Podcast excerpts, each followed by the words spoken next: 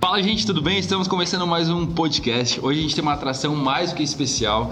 Não é só um amigo, é um parceiro, um irmão, um cara que acompanha a gente durante muito tempo já e vocês vão saber que ele é extremamente importante para a história da Construid. A gente vai falar um pouco disso até hoje. E essa pessoa é o Nicolas. Fala um E aí, pessoal, tudo bem? É, eu sou conhecido como Nick, né? Nicolas, só minha mãe brava me chama. e o Bubu? E o Bubu, porque ele não me ama. Mas acho que é isso. Deve ser. E nós temos aqui também a Bruna, a namorada dele, uma, quase uma santa. É essa menina. Ela vai ganhar o prêmio Nobel. Tem que ser uma santa. Bru, fala alguma coisa aqui pra gente. E aí, tudo bem, gente? Prazer, viu? Obrigado por ter vindo. Muito bom ter você aqui com a gente. Evangelista pura. Evangelista é uma menina Essa é incrível. Já conheço ela há muito tempo e. Ironia do destino. Muito tempo, né? Eu tinha quantos anos? 13? Não, Você Vocês são 14. crianças. Você tinha uns 14. 14. Você tinha uns Meu 14. Deus do céu. É, uns 14, né, Bru? É. Eu tinha 17, 18. Meu Deus, eu tô velho. Acho que você foi a primeira pessoa que eu ouvi pregar, assim. Exatamente. A gente começou Uma um PG. célula, cara, um PG que eu fui do nada, Bizarro. mais fui. Foi Não, Bru, você tem quantos anos hoje? Ô, 22. A gente é 5 anos de diferença, então aí você tinha uns 13. É. 13, 14. Bizarro. Enfim, gente, muito bom. É, tenho certeza que vai ser um conteúdo muito legal. Tô extremamente feliz de receber o Nicolas aqui. E Nick, tá preparado? Eu a gente sempre tava, tô preparado. A gente tava falando pouco já aqui, né? A gente tá... A gente tá duas horas, gente, isso- já conversando e falou, vamos gravar o podcast, por favor. Gente, é o seguinte, é, vamos falar um pouco então de como a gente come- se conheceu, como tudo isso aconteceu. O Nicolas é um cara que eu conheço já há uns 4 anos, mais ou menos, Nick. Sim, quatro anos. Exatamente quatro anos. Quatro anos, tá. A gente se conheceu, acho que no No Park, certo? No Parque. E o Nick era um cara que, assim, vocês sabem hoje como ele, como ele é, vocês conhecem ele, e ele era mais agitado, eu acho. Você era eu, mais, não, eu era, eu era. Você era, Eu era, você era não, um nível... não, não era mais agitado, eu era mais sem noção. Você era mais sem noção, Esse- exatamente. esse é o termo certo. Famoso SN. Exatamente, Famoso- exatamente. Eu acho que eu continuo agitado, só que com a, com a- canalizando da maneira Nossa, certa. muito bom, é muito bom, faz sentido. E o Nick era um cara que ele também tava em tudo, ele era meio que igual a mim. A gente sempre tava em tudo, a gente sempre se via nos lugares, a gente ainda não era amigo, mas já era conhecido. E o Nick era o cara que fazia de tudo. Eu lembro que você era o cara que sabia tudo que a gente falava. Você era o cara que vendia umas, umas joias do teu pai. Exatamente, eu tinha uma marca de colares, cara. Saudade aí. Quem quiser uns colares não tá mais vendendo, vai ficar à vontade. Boa. E, enfim, ele fazia de tudo. Já, você já sabia sobre mídias sociais também, né? É, eu tinha acabado de entrar nesse mundo quando a gente se conheceu. Tipo, realmente acabado de entrar nesse mundo. Até porque essa, essa época ninguém ainda era, tipo, explodido. Não, não existia ainda, nada disso. Ninguém olhava pra isso com um olhar, tipo, comercial, estratégico. Na época que você me isso. conheceu, eu, eu- eu fazia uns hackzinhos pra quem é do YouTube ganhar view. Era isso que eu fazia. Nossa, é verdade. Eu lembro que até o Fit procurou. Você Exatamente. fez uns trabalhos pro Fit. Fiz, fiz. E ele, ele agradece até hoje. Inclusive, Fizão, se você assistir esse, esse podcast, ele falou pra mim esses dias, o Bubu, por favor, fala pro Nick lá, ele, eu tô precisando de uma ajuda. Mas enfim, então muito bom. E a gente ficou mais amigo numa viagem que foi pro Piauí. E eu sempre falo dessa viagem, até porque é a história da Construid. Tudo começou nessa viagem. E essa viagem foi não só pra minha vida, mas acho que pro Nick e pra um monte de gente que tava lá, foi meio que o começo de muita coisa importante, especial no reino de Deus. Não só a Construid, mas outras coisas que a gente vai falar aqui. E até entrando um pouquinho nessa viagem, falando um pouco dela, a gente eu, né? Eu mesmo senti esse desejo de começar a construir, de dizer sim para esse chamado todo, depois de uma casa que a gente visitou no último dia. Eu lembro, eu lembro que era o último momento, tipo, o ônibus já tava até meio que preparado pra gente ir embora pra São Paulo, tipo, 10 da noite. Só que a gente tava tão desesperado nessa viagem que a gente não parava de trabalhar. Tipo assim, a galera já tava de mala, tomado banho e a gente tava ainda servindo. A gente tava fazendo missão. E o Nick tinha ido nessa casa um pouco antes e ele foi lá, depois ele levou um amigo nosso, PH, inclusive PH, se você tá ouvindo também. Salve, Pi! Salve Pierre, amamos você. É, foi muito legal porque ele levou o, o PH lá e aí depois eles vieram até mim e falaram: Bubu, você precisa, o Nick, né? Na verdade, fez isso. Você precisa visitar essa cara, essa casa, sentir um negócio lá. É, vem conhecer com a gente e acho até vou deixar um pouco agora para ele falar sobre isso. E, e o mais louco é que eu não fazia ideia, mas isso era o começo da Construid. Tipo, nesse, nesse caminho, eu lembro do caminho, da gente indo para casa, a gente conversando com a família, ele explicando que ganhava 600 reais por mês, vivia 10 pessoas. Enfim, eu, eu olhava as crianças, era meio. Sabe aquelas crianças até muito magrinha, com barrigão, tipo, que você vê que não. Era isso. Era isso, né? Eles dormiam num colchão de casal mofado no chão, cheio de pulga, todo sujo. Bizarro. É, a casa inteira era queimada, preta, demolida. E eles tinham um fogãozinho com um pacote de arroz pela metade, apoiado Era do lado. eu acho. Era açúcar? Era açúcar, a gente Era tem essa foto, é. Então. Era açúcar, né? Olha Era como isso. a minha memória é boa dessas coisas, A memória do Nick é assustadora. Ele já me contou um monte de detalhe aqui, gente, que nem Sim, eu nem lembrava. lembrava. Era pra eu lembrar, eu não sabia. Coisas muito importantes, muito importantes. Então, é, mano, e, e quando, mano, eu, eu descobri essa casa naquele mesmo dia, no último dia da viagem. E eu fui sozinho, depois eu levei o PH, porque ele tava lá perto, né? O PH, a gente tava fazendo uma viagem missionária, então a gente tava em grupos distribuídos pelas ruas, né? E o PH estava numa rua próxima. Então eu corri até ele, chamei ele lá. Boa. Só que eu falei, mano, precisa trazer o, o Bubu aqui E também. nessa casa você tava sozinho. Você foi sozinho. Eu fui sozinho na primeira. Eu tava com o meu grupo, mas tipo assim, eu entrei sozinho na primeira vez, eu deixei todo mundo lá de fora. É, porque eles estavam em outras casas, entendeu? A gente meio que se dividia. Era um grupo e era uma rua gigante, né, mano? A gente ia passar em todas as casas, então ia duplinhas. E eu, às vezes, ia sozinho pra render mais tempo. É, que a galera tinha um pouco de vergonha, eu tinha zero vergonha. Então eu ia, mano. Você vê que o Nicolas já era estratégico, né? E aí? Ele, ele já, não, você vai aqui, aqui. Ele, Pô, eu, era, eu era rápido, hein, mano? Eu era rápido. Eu entrava, orava Já e. expulsava. Já, Já já, fazia o trabalho todo. Já abraçava, chorava, tocava, reformava a casa, montava o sistema elétrico, arrumava a porta e ia embora. E a galera tava dando oi ainda na casa do lado. É, e aí a gente foi nessa casa e, mano, era, era muito sinistro. Era um negócio muito sinistro. E quando a gente foi, não estavam todo mundo, tá? Quando, a gente, quando eu fui, não tava todo mundo. É, tinha algumas pessoas fora da casa e eu falei, mano, a gente precisa voltar de noite que vai estar todo mundo aqui pra orar pra esse pessoal. E a gente foi nessa casa dando um olé no ônibus, né? Porque o ônibus tava pronto pra sair. É isso aí. Tava todo mundo podia. pronto, a gente não podia, a gente fugiu. E a gente foi pro meio da cidade andando e não era perto. Eu lembro disso. Não era perto, era do lado do lugar que a gente tava fazendo culto e ele ficava tipo a 15 É minutos do aí. lugar andando. Nossa, e a gente foi, verdade. eu não lembro se a gente foi de carro andando. A gente foi, não, andando o quê? Pra, pra Até a casa. Até não, a até casa. a casa a gente foi andando, eu tenho certeza. Então tá, então a gente foi Eu andando. A gente conversando com ele. É, a gente foi até a casa andando e na hora que a gente chegou na casa e a gente começou a orar porque eu senti que o Bubu tinha que estar lá. O Bubu, ele, mano, ele, eu e o PH a gente tinha ficado chocado, mas o Bubu ele ficou tipo extasiado assim. Ele, Eu fiquei. Ele, ele, Eu fiquei. O Bubu, o Bubu ficou branco. Tipo, é, Esse pode isso. Pegando a ironia dessa dia, frase. Quem viu, viu. Não vê mais. Tipo, cara, ele, ele, ele- ele não tinha reação e ah, eu, eu lembro que ele falava, tipo, mano, precisa fazer alguma coisa. Tipo, Nossa, precisa é fazer alguma coisa. É a única coisa que ele fala, Fala mano, precisa fazer alguma coisa, tipo. E eu, eu acho que, eu acho que ele ser arquiteto, porque assim, o, o que mais chocava, depois da condição das pessoas, era o estado da casa. É não era uma casa, era uma ruína. Tipo, pra você que tá ouvindo, você talvez não entenda o que é assim. Tipo, a parede era demolida pela metade. Você, você passava na frente, você via tudo. Não tinha janela, não tinha porta. Não tinha Boa. piso. É verdade. Tipo, era tudo queimado as paredes, parecia que tinha uma casa Isso de eu um incêndio. Era tudo preto. Tipo, era tudo preto. Era, era literalmente como se tivesse pegado fogo. que que é laranja era preto. Exatamente. Tipo, é isso. Então, É tipo, feio. e aí e era um negócio meio desesperador. Você falava assim, mano, parece que a galera, tipo, achou isso aqui e tá morando aqui. Era bem isso. Só que eles é, Só que eu lembro eles falando que aquilo ali era a casa deles. Então, tipo, eu lembro que a gente entrou em detalhes de tudo mais, mas, cara, é, foi chocante. E aí, eu acho que esse podcast existe por causa desse dia. É tipo isso. Basicamente, resumindo- Basicamente, resumindo a história. é Você está ouvindo a gente porque a gente entrou numa É. casa onde, tipo, cara, Deus tocou o Bubu pra fazer alguma coisa sendo um arquiteto. Foi isso, exatamente.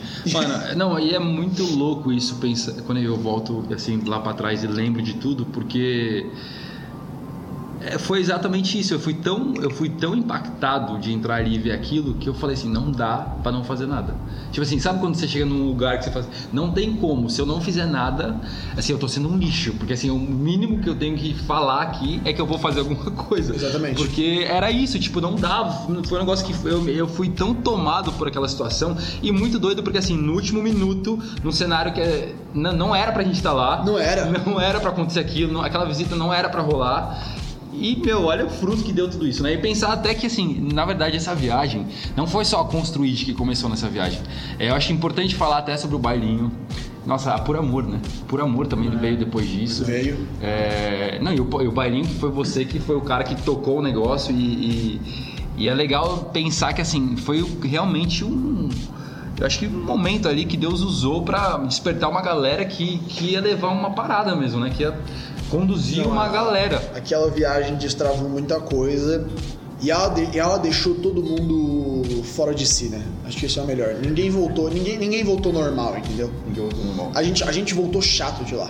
É verdade. Porque a gente voltou incomodado com o jeito Posso que as falar uma pessoas. coisa que eu fiz? Fala. Assim que eu cheguei em São Paulo, depois de 12 dias de viagem podre, botei meu colete, cheguei em casa, olha isso, vocês já te falei isso. Cheguei em casa, me troquei, botei o colete da viagem, fui pra casa do Lu Santana, no meu condomínio. Meu, Lu, Santana morava no meu condomínio. Eu não, almo- janta- não almocei. Eu botei meu colete, falei, agora o pior vai ser aqui no condomínio. Peguei e fui andando. Fui até a casa do Lu Santana, bati lá, fiquei uma hora batendo na casa do Lu Santana. Ninguém abriu pra mim. Obviamente devem ter me achado um idiota, um maluco. Mas, mano, juro que eu fiz isso. Eu tava tão, eu tava tão retardado. Fiquei dois dias no ônibus, cheguei podre, né? Você fala assim, vou dormir, não. Botei meu colete e fui pro Lu Santana.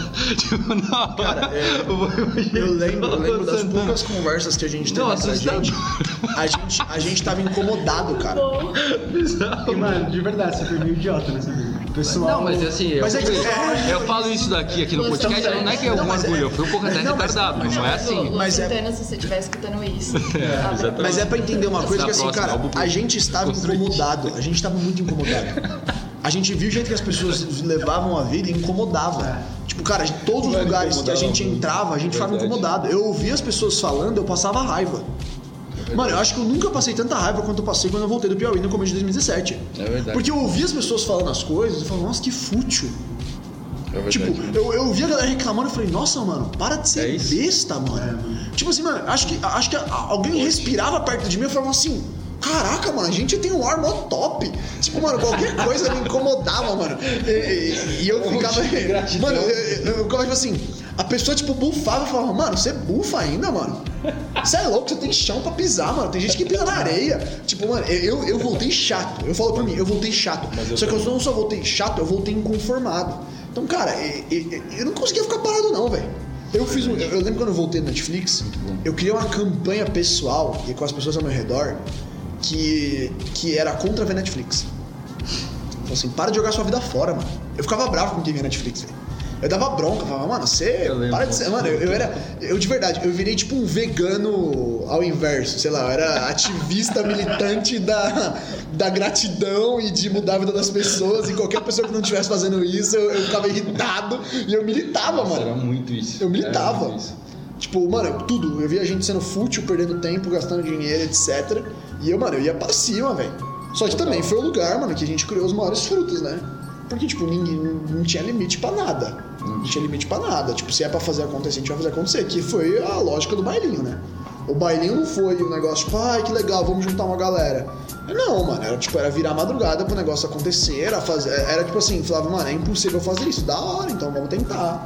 A gente quer o impossível. Tipo, cara, a gente montou um negócio que hoje, eu até hoje, eu fico escutando falando assim, ah, é porque eu não tenho dinheiro, eu não tenho. Cara, dá vontade de rir da, da pessoa. A gente botava 600 pessoas com uma verba de menos de mil reais. Como é que faz isso? Como é que faz isso? Oxe, vai um por um, empresta aí. Ou vai, a gente ia nos lixão, mano, montava o bagulho. A gente virava a madrugada limpa- limpando o chão. Você vê foto do bailinho, tá aquele varal gigante. A gente montou aquele varal, velho. A gente ganhou a lâmpada, as coisas de presente de um cara que é o André. André, amo você, você é incrível. Boa. E aí veio um cara chamado Fabiano, eletricista, que chegou de surpresa lá. Porque ele tava fazendo uma entrega pra esse André, que era o dono do galpão. E ele ajudou a gente Eu a montar o varal. Quê? Eu lembro, Galpão. Você botava umas caixas, né? É, tinha pallet na parede É, inteira. pallet, isso, a gente eu subiu, furou a parede, Eu lembro. com lambi-lambi, montou um palco. E nada, tipo, nossa, especializado. Não, velho, foi quem ajudava e tava lá disposto a fazer. Então Mas essa é né? inconformidade veio da viagem. Muito bom. De, tipo, de fazer o negócio virar. Não existia desculpa, mano. Não tinha desculpa. Mas eu acho que esse é o ponto. Tipo, qual é a tua desculpa que você que tá ouvindo aqui? Qual é a desculpa? Não existe. É a gente que cria ela pra não fazer o que tem que ser feito, né? Muitas vezes. Esse é o ponto. E, mano, só trazendo um pouquinho agora é, o, o assunto do marketing digital, posso chamar assim? É um nome ruim, mas pode. Pode? É um nome Pode. ruim? É. Tá bom. Mas enfim, tá, pra mim tá bom, porque eu não Tá sei sobre né? isso. É É, o não, marketing. por isso que eu- por É vai como eu assim denomino. Exatamente. E a gente tava falando lá atrás que o Nicolas, quando eu conheci ele, lá quatro anos atrás, ele tava começando a entender sobre esse assunto.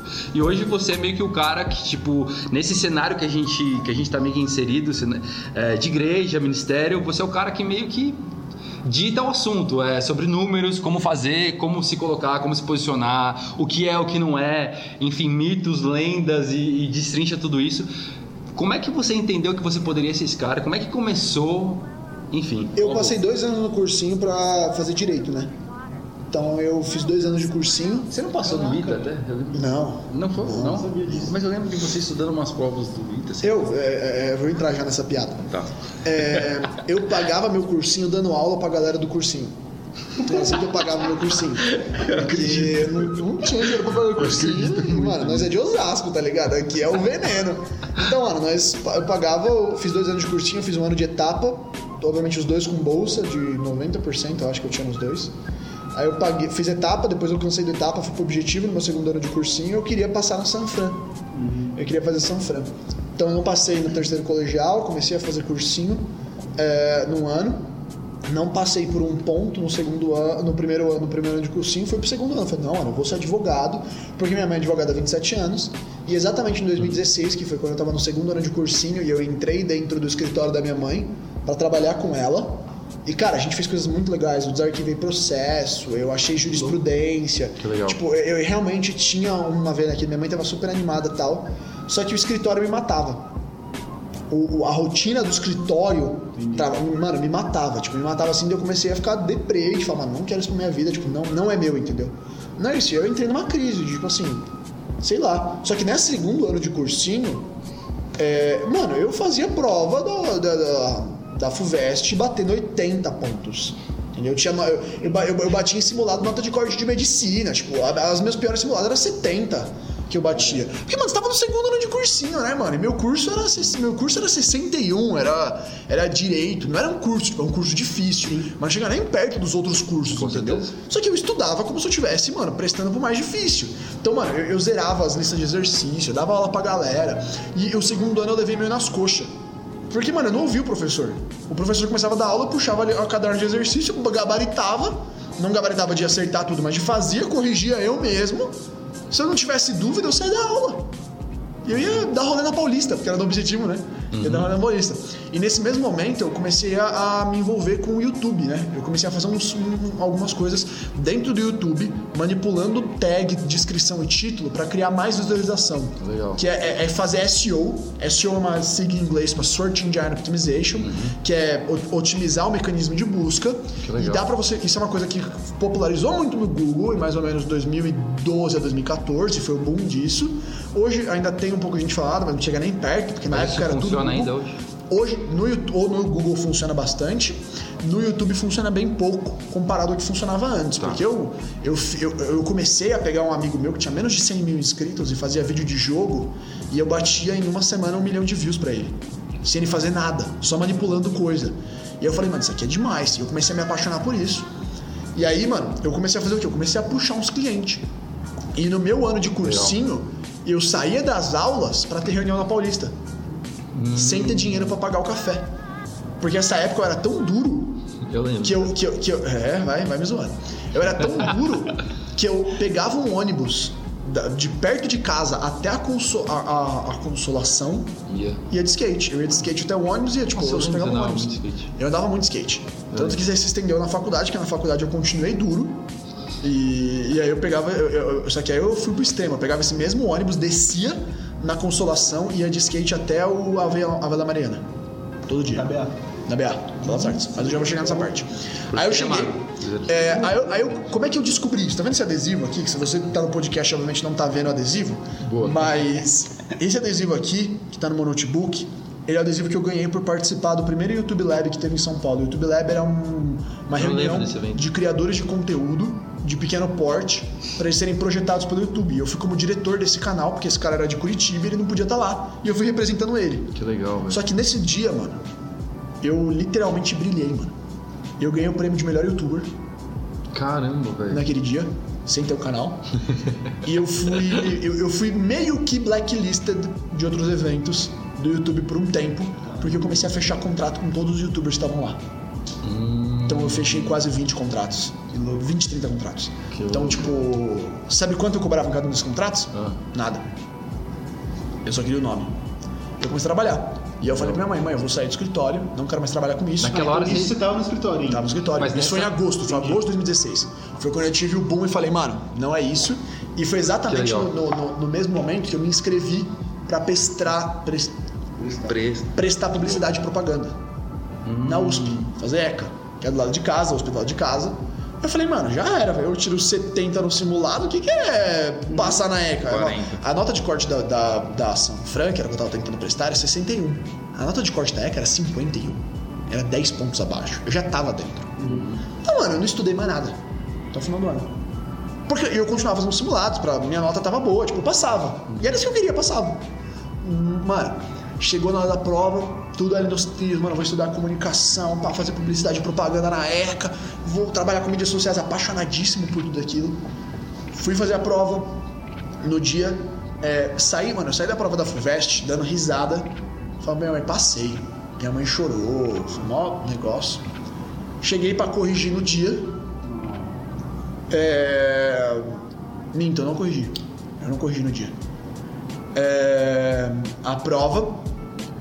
é, Terminei. Na hora que chegou o resultado, eu tinha tirado 45 na FUVEST. Foi, uma, foi pior do que a minha nota que eu tirei quando eu tava no segundo ano do colegial, que eu tirei 47, eu acho.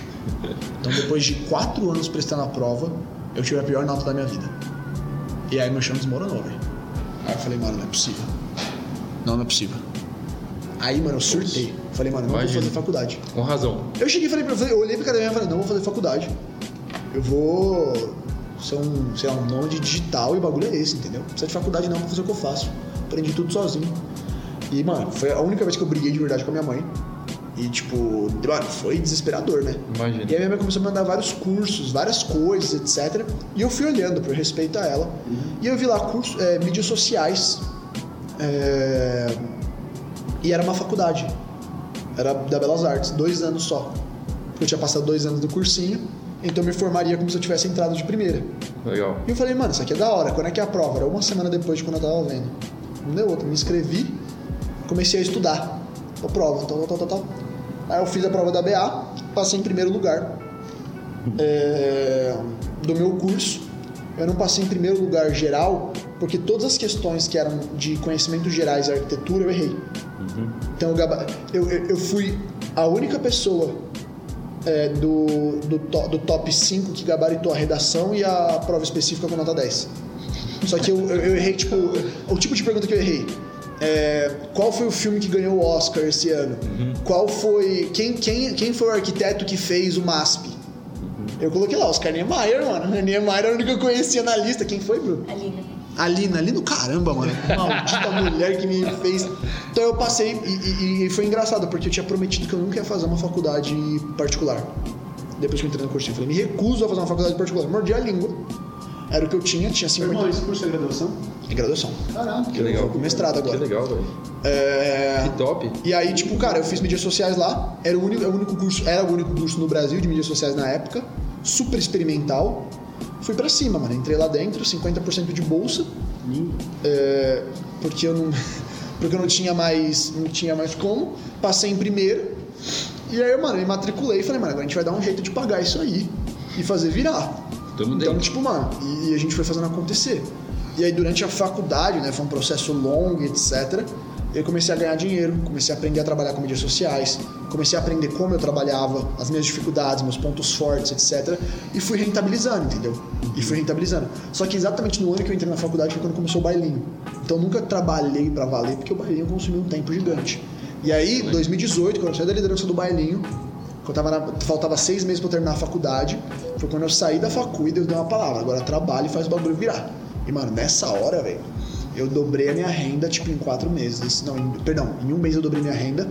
Em quatro Legal. meses, cinco vezes mais do que eu ganhava. Legal. Mano, eu, comecei, eu comecei a virar uma máquina de, de trabalhar com mídia, etc. Foi quando eu fechei a Legal. parceria com o Lápis de Noiva, que foi o que me lembro impulsionou no mercado de casamento, que é um mercado que dava pra cobrar muito caro e trabalhar muito pouco em questão de tempo hábil pra dar resultado.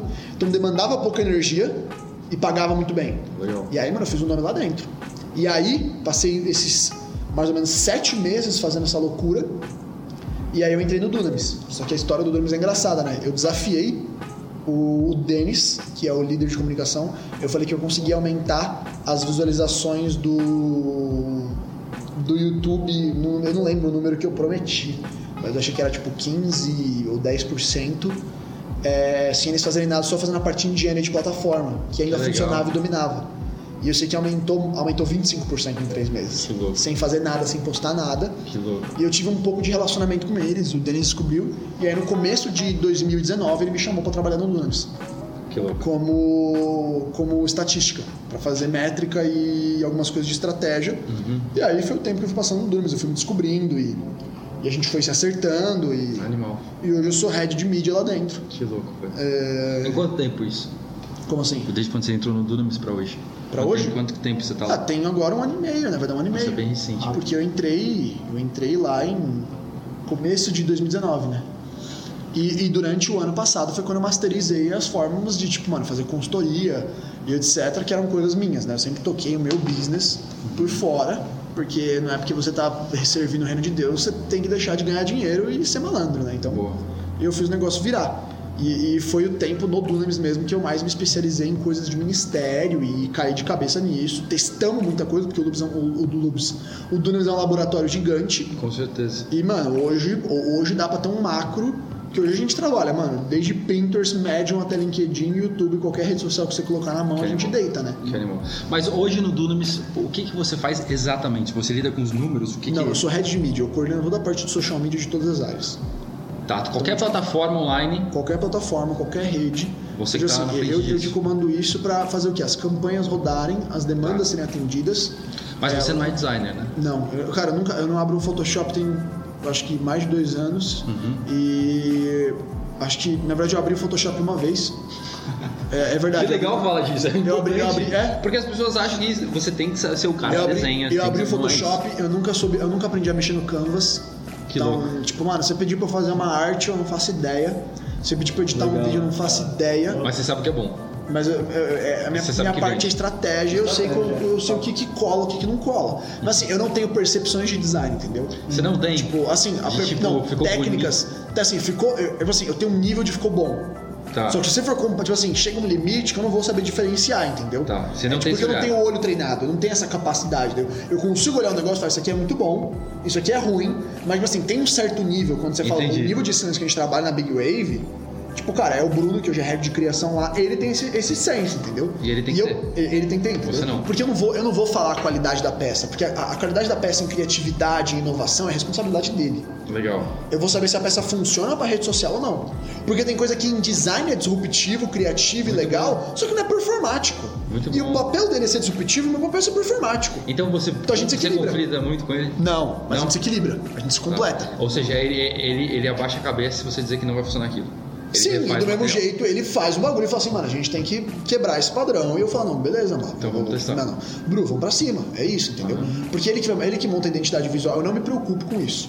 O social se relaciona um pouco mais com isso, porque a gente tem uma equipe hoje de quase oito socials diretamente. Oito pessoas. Oito pessoas. Cada uma cuida de um Instagram, como funciona? é, é um pouco mais complexo que isso. Se você pegar todos os Instagrams, a gente tem uma equipe de quase. Pensando nos dois principais clientes que a gente atende com o Big Wave, que é Dunamis e Zion, a gente tem muitas contas debaixo de cada um desses guarda-chuvas. Porque a Zion é uma igreja, então tem os ministérios geracionais. A Zion tem Quito, tem Recife, cada um tem ministérios geracionais. Se você for pegar cada uma das contas, em cada um dos braços, a gente tem mais de 35 contas supervisionadas. E quando eu falo conta, Legal, não é né? conta de Instagram, é conta de tipo contas que tem, que tem em outras plataformas, que tem outras comunicações. Ah, entendi, conta, tipo assim, o Greenhouse, que é a nossa escola de ministério né, de- nas sete esferas internacional, é uma conta. Boa. Pockets é outra conta, que é o nosso grupo de, de, de, de grupos E universitários, tem etc. muito conteúdo pra todos eles. Tem muito conteúdo. Então, assim, tem socials que cuidam de mais de uma conta, mas tem socials. A minha equipe hoje ela é composta de dois managers, que é a Marina e a Tamires, estão debaixo de mim. Eu tenho um cara só de dados, que é o Danny, e ele, faz, ele tá fazendo a parte de campanha também pra gente. E aí eu tenho outras equipes de social diretamente e equipes de social laterais que cuidam dessas outras áreas. Mas eu tecnicamente supervisiono o trampo em diferentes escalas de mais de 20 pessoas. Bizarro, né? Que legal. Então, é um tra- é Ou um seja, tra- muita demanda. É, é um trabalho de. é, hoje o meu trabalho é, é revisar a estratégia, a campanha, montar a estratégia de campanha, ver o que está funcionando, levantar os números e os dados, fazer as comparações e, tipo, dar as direções. Tipo, ó, um, um exemplo bem prático agora. A gente está tendo algumas campanhas que não estão dando certo em algumas contas, que os socials montaram as O que, campanhas. que é não dá certo pra você? Não tá performando o número, as pessoas não estão engatando, tamo, não estamos crescendo o seguidor Tá. o quanto a gente queria, é, as pessoas não estão conectando, então tipo, a- a- o que que acontece? Tem as ações que podem estar erradas ou a campanha inteira pode estar errada. Legal. Ah, geralmente, a ação é muito fácil de corrigir. A gente corrige todo dia a ação. Então já dando insight pra criar inteligência o dia inteiro. Agora, quando a campanha inteira tá errada e alguém já fez ela, ela passa pra minha mão e eu refaço ela inteira. Tô- tô- eu tô refazendo Legal. agora, terminando esse podcast, vou voltar pro escritório pra refazer três, três campanhas. Tá. Agora, mano, me tira uma dúvida. É, eu falo isso até por uma demanda que a gente tem aqui na Construid e seria uma pergunta que eu te faria mesmo sem a gente estar aqui no podcast. Uma consultoria. É, exato. É, eu percebo uma carência muito grande, até falando isso como já instituição como Construid, em achar pessoas que têm a tua mentalidade. Porque é muito mais fácil achar alguém que, pô, vai postar no story, vai postar no feed, Vai fazer mas- uma arte. vai fazer uma arte, vai abrir um Photoshop, isso tem muito. Agora, pessoas como você hoje, você acha que não tem no mercado? Como que você, você que é esse cara que tá nesse mercado, como você vê isso? É porque assim, a parte que eu faço, que é uma parte estratégica, ela, ela tem uma parte que não é ensinável. E é, é, Entendi. é- é muito, é, muito- é- é que nem você falar como é que você toca um business. Você já sentou com gente que é de business. O que faz eles serem o que eles fazem é a deformidade de pensamento que eles têm. Só um pouco mais. Eu vou tentar fazer isso de uma maneira legal para não ficar chato no podcast. O que que é deformidade de pensamento? Se você é engenheiro, você pensa as coisas como um engenheiro. Se você é um arquiteto, você pensa as coisas como um arquiteto. Você olha para uma estrutura e você sabe porque ela está errada e o que daria para fazer nela. Eu olho para essa porcaria de sala, eu não sei o que dá para fazer aqui. Eu não sou arquiteto. Mas eu olho para uma conversa sua, eu começo a pensar, nossa, isso aqui podia virar uma frase. Isso aqui dá para organizar dentro de um vídeo. Isso aqui vira Ah, assim. você isso não, aqui coloca assim. Você não aprendeu isso em algum lugar? Você não aprende isso no lugar. Você não aprendeu. treina isso. Tá. E é por isso que isso não é um negócio que você vai pegar alguém instantâneo, porque você precisa de alguém treinado. Porque é o olhar. Isso é uma conversa que a gente estava tendo ontem no Dunamis.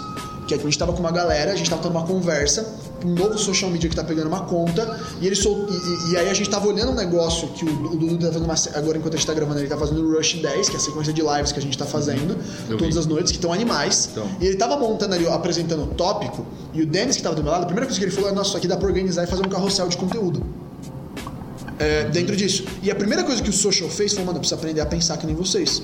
Porque eu nunca teria olhado para aquilo e teria pensado que aquilo dá para estruturar dentro de um carrossel. Porque isso não é ensinável.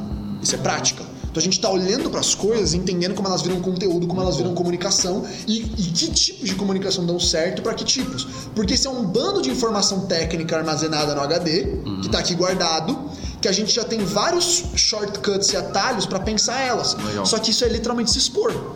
Então, tipo, isso não é facilmente. Você tem sistemas para ensinar a pessoa. E outra coisa, não existe. Mídia social é um negócio que é, ninguém sabe fazer. Essa é a grande verdade. Todo mundo, todo mundo que te vende uma receita de bolo na É verdade, internet tá te tapeando. Porque não tem receita de bolo. Não tem. É um negócio muito E a receita recente. muda. Se você acha ela também, ela muda Oxe, amanhã, né? muda. Porque são padrões, entendeu? Então, mano, eu vou, vou dar algumas atrocidades aqui pra você. Eu cansei de ver gente falando bobagem na internet. Fala assim, você tem que usar de 5 a 7 hashtags no Instagram. Que é a maior mentira.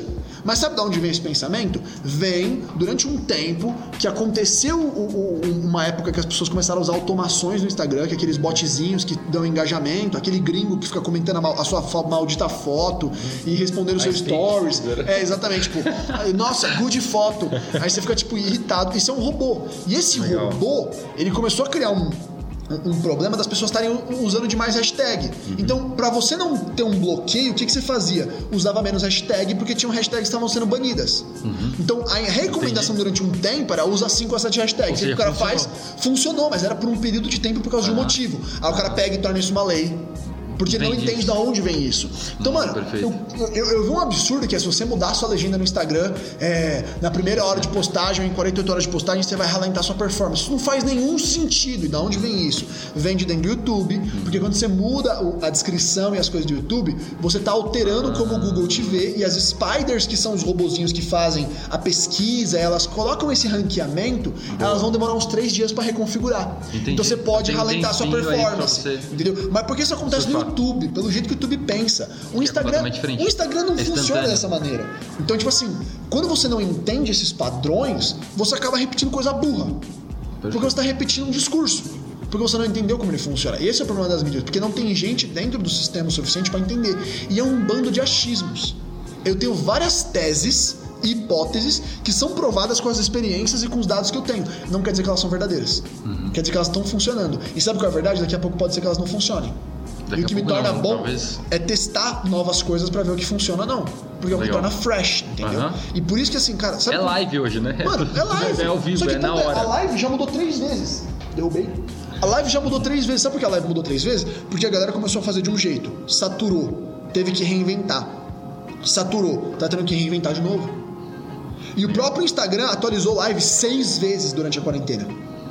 Pra se adaptar a alguns mecanismos. Como é que eu vou reagir dentro disso? Todas Porque ele também tá testando, né? Porque ele também. tá- Porque, porque uma coisa que as pessoas não sabem: o seu Instagram é diferente do meu Instagram.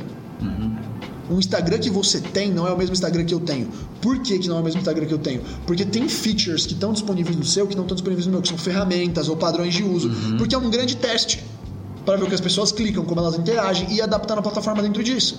Então, é, só que, só que isso. é muito recente. Sim. Não tem faculdade de mídia social. Tem duas hoje no Brasil, reconhecidas pelo MEC. Que é a que eu fiz e na Universidade Brasil. E que talvez daqui a pouco elas já vão virar obsoletas, porque o negócio já.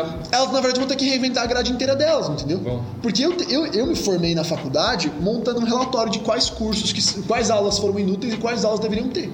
Se você me chamasse para dar aula hoje dentro da faculdade, eu daria aula de conteúdo, que é uma aula que não tem. Que eu ia ensinar matriz de conteúdo, que é a minha especialidade. Como é que eu monto um planejamento em Que menos de legal. uma hora Que que vai fazer um, um- um negócio. Que isso é uma mistura de administração com métricas, Legal. com estratégia de planejamento e rede. Só que, tipo assim, E convivência. com muita vivência e muita experiência. É eu isso. posso ensinar a pessoa a aprender a a, perceber padrões. Isso é algo ensinável. Só que não é fácil. Entendeu? Então, assim, dentro desse, de- de- dessa loucura, a questão é por que, que eu não acho alguém assim? Porque, cara, é muito recente. E, e- e uma, uma pessoa que é assim, ela é muito cara. E essa é a sacada. Hum. Perfeito. É, e Por que isso- não tem? Porque assim, primeiro, a única faculdade que tinha é a BA. Belas Artes é uma faculdade barata. Uhum. Então você não consegue ter um social media bom por um preço ruim. A Universidade verdade. Brasil fez um curso mais barato pra preencher isso aí.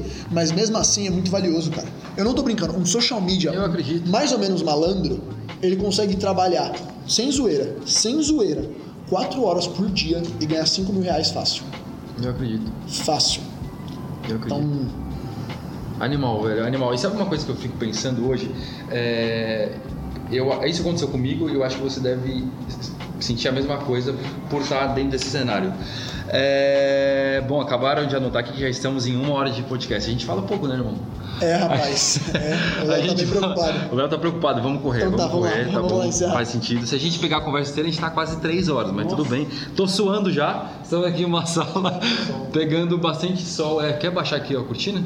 É bom. Gente, Legal estão que com a gente, pensa bastante, né? a gente pensa bastante, a gente vai ter. Mas é isso, é isso. Bom, é uma coisa que eu percebo assim que aconteceu, que acontece com a gente hoje, e eu acho que você deve ver da mesma forma. Quando eu comecei a construir, quando eu comecei a ONG, eu não imaginava que o setor ONG era um setor tão bom para você estar. Não, eu não- fui com uma intenção comercial, estratégica. Eu fui porque eu fui movido pelo meu coração, entendi que aquilo era uma coisa que fazia sentido com um propósito, mais aquilo que a gente falou no começo. Só que hoje que eu tô nesse cenário, hoje eu tô eu tô é, é, meio que surfando essa onda que é o que está acontecendo com você também. Eu vejo o quão bom foi eu ter entrado nesse mercado, nesse cenário. Isso me abriu N possibilidades, N portas já hoje. E aí, hoje que eu tenho mais esse olhar um pouco estratégico, comercial para o negócio, eu consigo discernir isso. que, Meu, é animal. Quando você começou agora a questão de mídias sociais, lá atrás, você não sabia desse, dessa plataforma toda. Você não sabia que era, ia ser tão bom, era tão lucrativo, pensando agora atualmente, né, que o teu, o teu negócio é com fins lucrativos, você não sabia, mas hoje você vê dessa forma. Faz sentido isso? Faz, faz todo sentido. Eu não entrei por causa do dinheiro, eu não entrei por causa do. do, do que eu tava fazendo, eu entrei por um simples motivo. É, eu gostava de fazer o que eu tava fazendo, eu era bom em fazer o que eu tava fazendo. E tinha pouca gente fazendo. Ponto. Eram esses três pontos. Mas você já conseguia avaliar isso, que tinha pouca gente fazendo lá Sim, atrás? isso era nítido. Legal. Porque assim, o que eu tava fazendo não era difícil. Eu, eu comecei a fazer os números de YouTube que eu comecei a fazer, é, aprendendo coisa na internet, testando coisa no canal do meu amigo. Digitando no Google, aplicando no YouTube. Tipo, literalmente, cara. Então, a, a primeira coisa que eu pensei é, tipo assim, mano, qualquer ser minimamente acerebrado consegue fazer o que eu tô fazendo. Boa. Porque eu não tô sendo nem um pouco inteligente aqui. Eu tô, tipo, lendo. Eu, eu- li conteúdo em, em- vários idiomas. Eu, eu li artigo em francês. Eu li artigo em inglês, eu li artigo em espanhol. Cara, isso. Mas, tipo assim, eu comecei a pegar vários insights e falei, cara, beleza. Primeiro, primeiro ponto, na multidão de conselhos de sabedoria.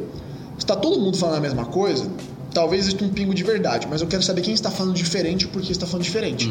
E eu comecei a testar padrão, cara. Comecei a entender várias coisas que pouca gente estava usando e principalmente, por que, que mídia social dá tão certo pra mim? Se eu estivesse nos Estados Unidos, eu seria bom. Por eu estar no Brasil, eu sou muito bom. Porque o que a galera tá fazendo lá e ninguém tá fazendo aqui, eu sou um grande pioneiro. Pioneiro, caramba! É isso aí. Metade das coisas que eu faço já estão fazendo lá. A galera dos Eu Estados Unidos é meio ruim de mídia, é meio ruim de mídia. Mas porque eles não têm, eles não, eles não são, eles não têm brasileiro. Brasileiro é fanático, a gente é idólatra. A gente é. Mídia é muito diferente. A gente é a gente lida muito diferente. É verdade. então assim, na hora que eu tô Isso é olhando muito fato. pra, pra, pra essas coisas, eu percebi assim, cara, hoje tem uma demanda muito grande, é uma demanda não atendida, é uma demanda reprimida. Então, cara, Legal. se, se, se quem quiser ter interesse de trabalhar com rede social, você consegue fazer um gerenciamento de rede social por um pau e 500 pra uma pessoa e, tipo, por mês, 1.500. Você fecha fácil. Sabe quantos clientes você consegue levar de gerenciamento por num mês só? 10. Você consegue ter 10 clientes ao mesmo tempo. E, tipo, sem ser bom. Você não precisa ser bom. Você precisa fazer o beabá. Tipo, mano, é, é- é- A Bruna tá fazendo um 5 a cabeça porque ela sabe. Mano, é 15 mil reais. Exato. É 15 mil reais pra alguém que é Legal. mediano. Só tem que ser malandro. Que legal. Tipo, então. Faz é, sentido isso. É, é um negócio bizarro, velho. É um negócio bizarro. Você pode ter a sua própria agência dentro da porcaria do seu quarto usando Canvas e planejando as coisas no Excel. Você nem precisa saber mexer no Photoshop. Eu acredito. Então, Então, tipo- faz tudo hoje. fazendo 15 pau por mês. Liso, liso, liso, liso. Então, assim, é um mercado muito reprimido. Fala, Nicolas, é, é um mercado sustentável? Hum, hum, hum, hum, hum. Não, é. Mas é o que, é- aí eu falo outra coisa, nenhum é. Hoje nenhum é. Nos próximos 10 anos nada Concordo sustentável. também. Concordo nada plenamente. sustentável. Porque vai tudo mudar. Isso é bem assustador. Isso é bem assustador. Isso é bem assustador. Porque assim, cara, tem, tem um BO que é assim, eu e você, e você que tá ouvindo esse podcast, a gente já tá numa desvantagem gigantesca pros próximos 10 anos, que eu vou te falar agora. Talvez você não esteja. Mas é, você sabe programar, Bubu? Sabe programar, Léo? Não. Sabe programar, Buna? A gente é literalmente um, um- a gente é literalmente um analfabeto. Porque a mesma importância de 20 anos atrás, que era você não saber, de, de- perdão, de 10 anos atrás, que é você não saber inglês pro mercado de trabalho, é você não saber programar nos próximos 10 anos. Porque vai ser a coisa mais beabá que você vai precisar fazer. Não faz mais sentido ter coisa operacional, cara. Tem um robô pra fazer isso. Perfeito. Não existe mais trampo operacional, só existe trampo criativo e estratégico. Eu não saber. Não, não colocar. Agora, se você tem filho, guarda o que eu tô falando. Se não colocar o seu filho numa escola que aprende a programar, você tá sabotando o futuro dele. Eu sei porque eu tô muito na frente de, cara, de coisa que tá acontecendo. Desde Tel Aviv até Vale do Silício, como é que coisa tá se comportando, como é que o Legal. mercado tá operando em tecnologia. Tecnologia é o futuro, isso é inegável. A boa parte dos trabalhos não vão existir e isso é uma realidade. É uma realidade. Então, tipo assim, eu sou estratégico e criativo. O meu trabalho sustenta. E por isso que eu não tô nem um pouco afim de aprender operacional. Eu não vou aprender a mexer no Photoshop. Eu não vou aprender a mexer, editar É vídeo. Porque eu já trazei. Não vai me fazer ganhar nada aprender isso agora. Só vai me dar problema.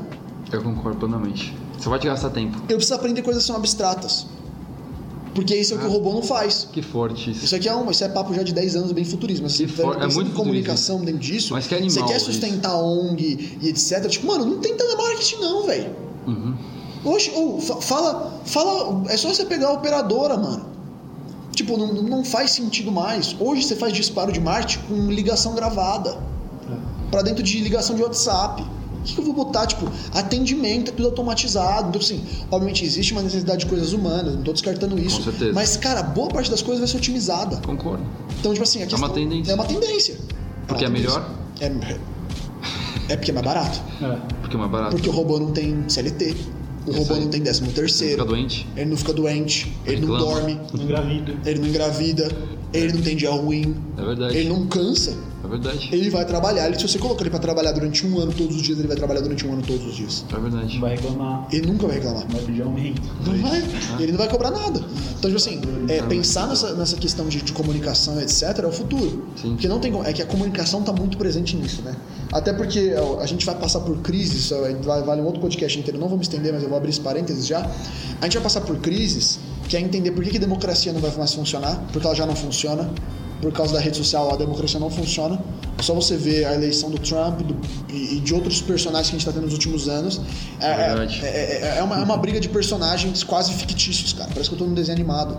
A, a política hoje é um bando de manipulação de informação de um lado pro outro. A verdade é pós-verdade. A rede social é contra a política, ela é contra a Total. democracia, ela é contra várias outras coisas. Ela é contra a economia. Sim. Porque, eu vou te falar um negócio. O- o- é só você pensar no que, que o Uber representa economicamente. É uma economia gig. Sabe o que é uma economia gig? Isso é muito técnico. Prometo que eu não vou me estender. É que o cara trabalha quando ele quer. Ele não tem folha de pagamento. Ele não tem horário. Não. Não tem rotina. Ele não tem. Ele entra, ele coloca cash dentro Ele do, manda nele. Ele coloca dinheiro no sistema, extrai dinheiro do sistema quando dá na telha dele.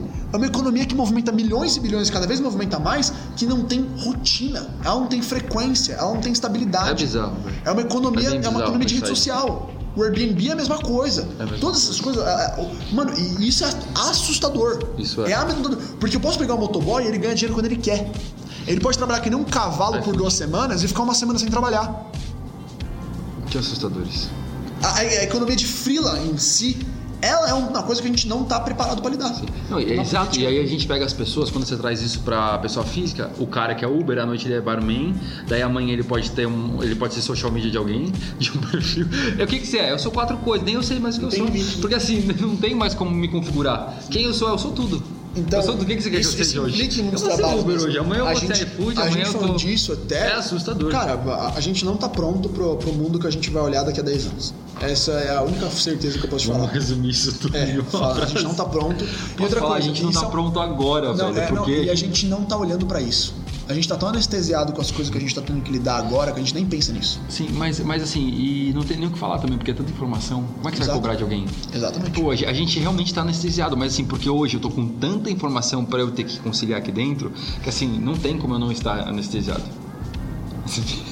Não tem, velho. É tanta informação. É aquilo que a gente tava falando da política. Eu conversei isso até com o Krieg, né, num podcast atrás. O próprio político, o cara, ele tá anestesiado. Então, assim, a pessoa que dita o que você vive, a, tua, a sociedade, os padrões, as leis, ele tá anestesiado. Então amanhã ele mudou. E depois de amanhã ele mudou de novo, depois de amanhã. Então, assim, E é por isso que não funciona. e por isso não funciona mais nada. Então, a, a grande verdade é que o- o- os próximos tempos vão ser os tempos mais difíceis porque eles vão obrigar que a gente mude mais ainda as coisas. Cara, bizarro, bizarro, bizarro, bizarro. Bom, resumindo tudo isso que a gente conversou. Esse tempo agora, né? A gente tá ainda na pandemia, ainda vai se estender ainda por um tempo isso, depois vai, vai ter o tempo pós-pandemia. Como é que o cara que tá no teu ramo, como que ele se organiza nesse tempo, após esse tempo? O que, que você vê aqui daqui- pra frente? Tá, é, sendo bem direto, se você trabalha com comunicação, você tá numa mina de ouro agora.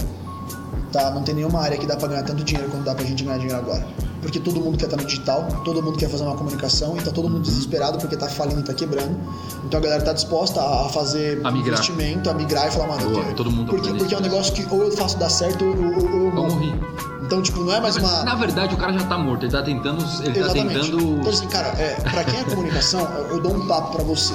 Vai atrás das pessoas, se expõe, é, fecha contrato, bota o negócio pra, pra, pra funcionar e mostra resultado que você vai ver a galera vindo atrás de você. Eu não lido com a minha demanda. Eu tenho zero divulgação. Eu não coloco um real de divulgação. Eu tenho tanta gente atrás de mim que eu não consigo lidar. Porque se você falar assim, olha, tô fazendo isso aqui com uma pessoa, seu stories vai bombar. Você não precisa virar um blogueirinho, falar, estou trabalhando com mídias e tenho esses resultados. Pronto, um post você pega mais cinco clientes. Você não precisa postar uma mecânica de conteúdo. Agora tá muito fácil de pegar gente. E agora é o momento. Por quê? Pós-pandemia, é, que a gente não sabe o que Que esperar, é, eu, eu nem eu sei quais são os padrões. E eu vou falar uma coisa: essa pandemia não acaba agora.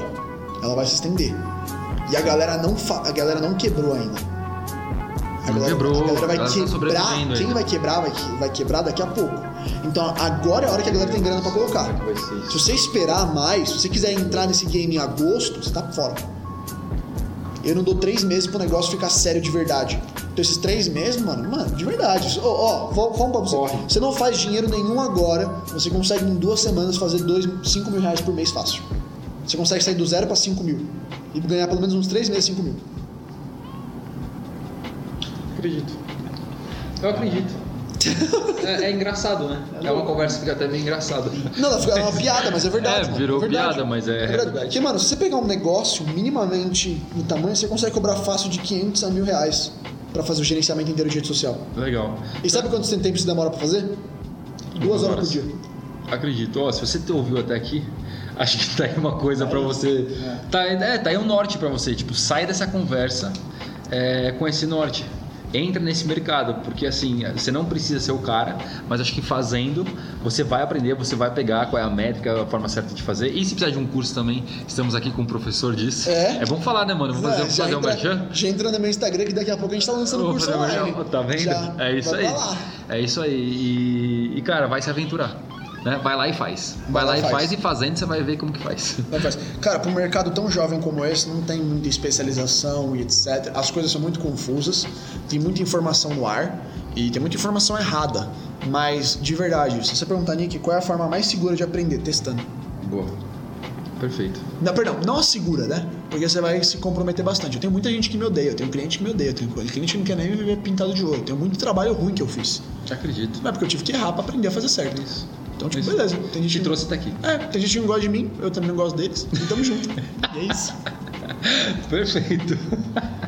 É triste falar isso, é triste. É, mas é a realidade, né? Eu mesmo, hoje, hoje, né, tem muitos projetos que eu, que eu fico orgulhoso deles, mas tem muita coisa que eu não queria nem olhar. Se alguém tirou foto, apaga, pelo amor de Deus. É tipo isso. Tá eu não gosto, Não, as mas primeiras enfim. coisas que eu fiz, que bom que eu fiz de graça. Essa você pode dizer. Perfeito. Gente, é isso. Eu- A gente não vai falar mais. Tem mais assunto, tem mais coisa que dá pra fazer? Tem, só que eu acho que vai ser um outro podcast. Nicolas, você volta aqui outro dia, tá? É, porque é muito assunto, é muita coisa legal. E assim, é assunto legal, é assunto que a gente tem que ouvir hoje, é coisa pra agora. Então é importante, é coisa atual, é importante. Mas eu acho que esse, pra esse podcast tá bom. Obrigado, irmão. Obrigado pelo teu tempo. Obrigado a vocês aí que estão assistindo até agora, pelo tempo de vocês. Espero que a gente não tenha confundido você com tantas pautas que a gente puxa consecutivamente.